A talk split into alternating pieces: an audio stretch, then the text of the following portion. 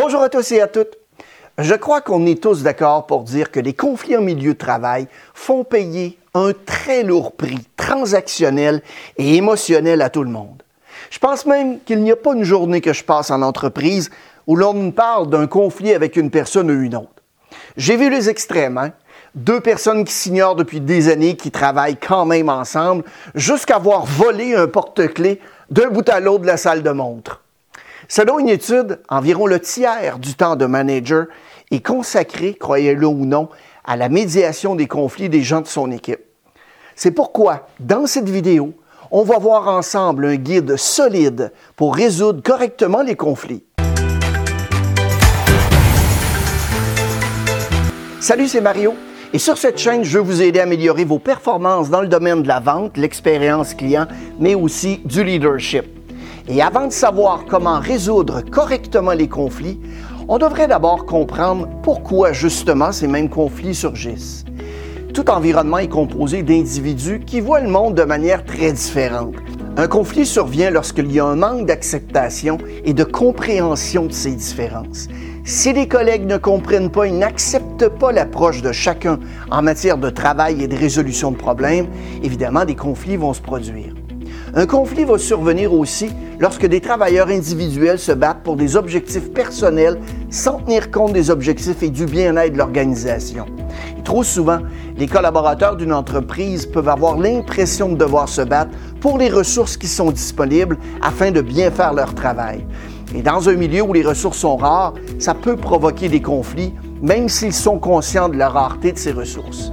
Et enfin, Lorsque une ou plusieurs personnes au sein d'une unité de travail ne sont pas performantes ou ne travaillent pas à leur plein potentiel et que ce problème n'est pas résolu, évidemment, le conflit est inévitable.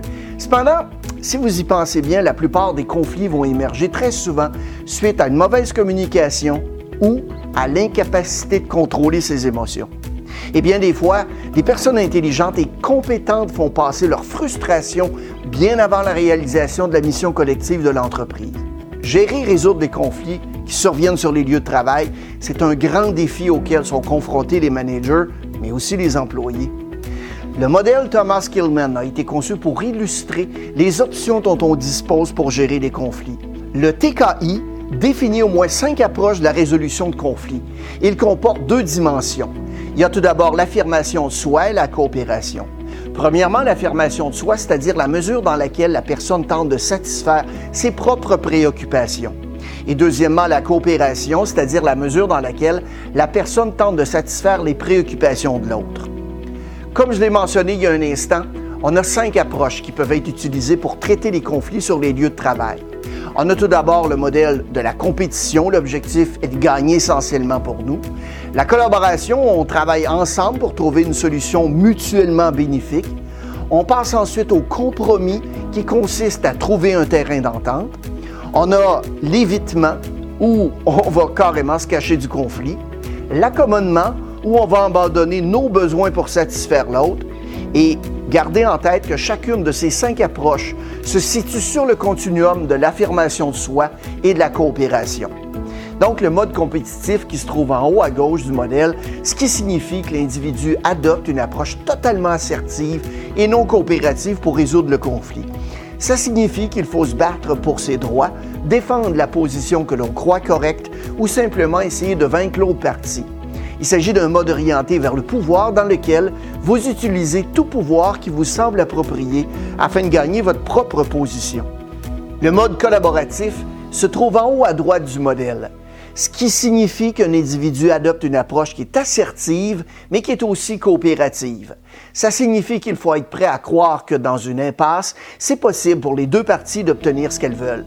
La collaboration exige un respect mutuel, une volonté d'écouter les autres et de la créativité pour trouver des solutions. La collaboration peut prendre la forme d'une exploration d'un désaccord pour apprendre des idées de l'autre ou d'une tentative de créer une solution à un problème interpersonnel. Le mode compromis maintenant est situé juste au centre du modèle car il est à la fois assertif et coopératif, mais seulement dans une certaine mesure. Les deux parties vont obtenir quelque chose mais pas tout. L'objectif, c'est de trouver une solution rapide, mutuellement acceptable, qui va satisfaire partiellement les deux parties. Dans certaines situations, le compromis peut signifier de partager la différence entre deux positions, faire des concessions ou bien chercher une solution intermédiaire qui est rapide. On a ensuite le mode évitement qui se trouve juste en bas à gauche du modèle. Il signifie que la personne va adopter une approche non assertive et non coopérative face au conflit et qu'elle s'en occupe pas du tout.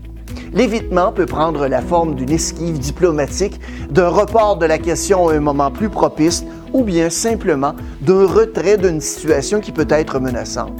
Ainsi, il ou elle n'aura pas à faire face au conflit, en tout cas pas pour l'instant. Enfin, le mode accommodant se trouve en bas à droite du modèle, ce qui signifie que la personne va adopter une approche qui est totalement non affirmative mais coopérative. Ça peut prendre la forme d'une générosité désintéressée, de céder aux ordres d'une autre personne alors que vous préfériez ne pas le faire, ou bien de céder au point de vue d'une autre personne. Lorsqu'il est accommodant, un individu va négliger ses propres préoccupations afin de satisfaire celles de l'autre personne. Il y a un élément évidemment de sacrifice de soi. Chacun d'entre nous est capable d'utiliser ces cinq approches. Aucun d'entre nous ne peut être caractérisé comme ayant un style unique de gestion de conflit, sauf que certaines personnes vont utiliser certaines approches ou certains modes mieux que d'autres et ont donc tendance à s'appuyer davantage sur ces différents modes. Votre comportement en cas de conflit sur le lieu de travail, c'est le résultat de vos prédispositions personnelles et des exigences de la situation dans laquelle vous vous trouvez. Chaque mode a ses forces et ses faiblesses. Par exemple, si j'utilise le mode compétitif à toutes les fois que je suis en conflit avec les autres, eh bien, on pourrait me percevoir comme quelqu'un d'intransigeant et égoïste. Et si j'utilise le mode d'évitement la plupart du temps, les autres peuvent me percevoir comme quelqu'un qui fuit constamment les conflits. Il n'y a pas de bonne ou de mauvaise réponse à utiliser l'une ou l'autre de ces approches. Vous pouvez utiliser le mode évitement si vous sentez vos émotions trop à cran et y revenir un peu plus tard. Vous pouvez aussi utiliser le mode compétitif si vous sentez qu'on vous manque de respect.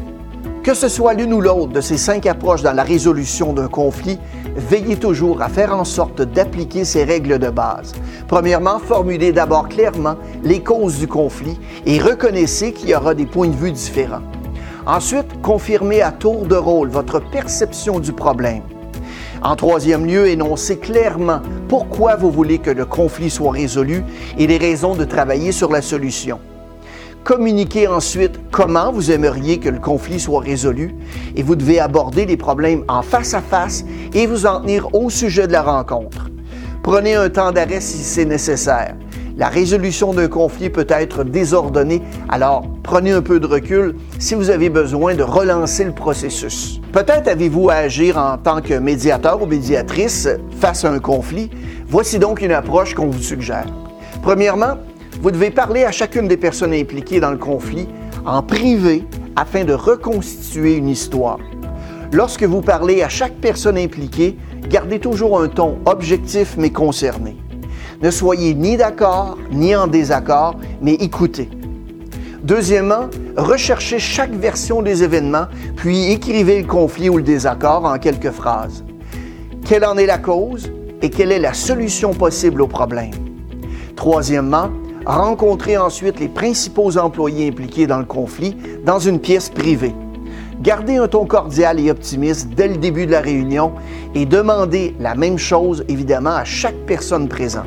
Quatrièmement, récitez objectivement le conflit aux participants en disant aux deux parties comment vous comprenez la situation et vérifiez avec chaque personne que ce que vous avez dit est exact. Permettez aussi à chaque personne d'ajouter ou de corriger des détails et de proposer des solutions. Cinquièmement, trouver une solution finale basée sur les solutions proposées par les participants et sur ce que vous avez trouvé en tant que partie objective. Enfin, consigner le conflit, les deux côtés de l'histoire, ainsi que la résolution dans un document, imprimez une copie pour chaque partie impliquée dans le conflit et faites-leur signer le document afin de vérifier que les informations sont correctes. Classez ensuite le document auprès des ressources humaines ou la personne responsable afin de pouvoir vous y référer si jamais le conflit se reproduit à nouveau. Sachez bien que la pire chose que vous puissiez faire est d'éviter le conflit en espérant qu'il va disparaître. Merci beaucoup d'avoir regardé la vidéo. Racontez-nous comment ça s'est déroulé les premières fois que vous avez mis la méthode en marche. J'aimerais bien lire vos commentaires ci-dessous dans la fiche description. Si jamais vous avez apprécié le contenu, eh bien, n'hésitez pas à la partager à vos connaissances à l'aide des réseaux sociaux et abonnez-vous à notre chaîne si ce n'est pas déjà fait. On a toutes sortes de nouveaux trucs et stratégies et astuces qui sortent chaque semaine. Passez à l'action maintenant et faites-moi signe.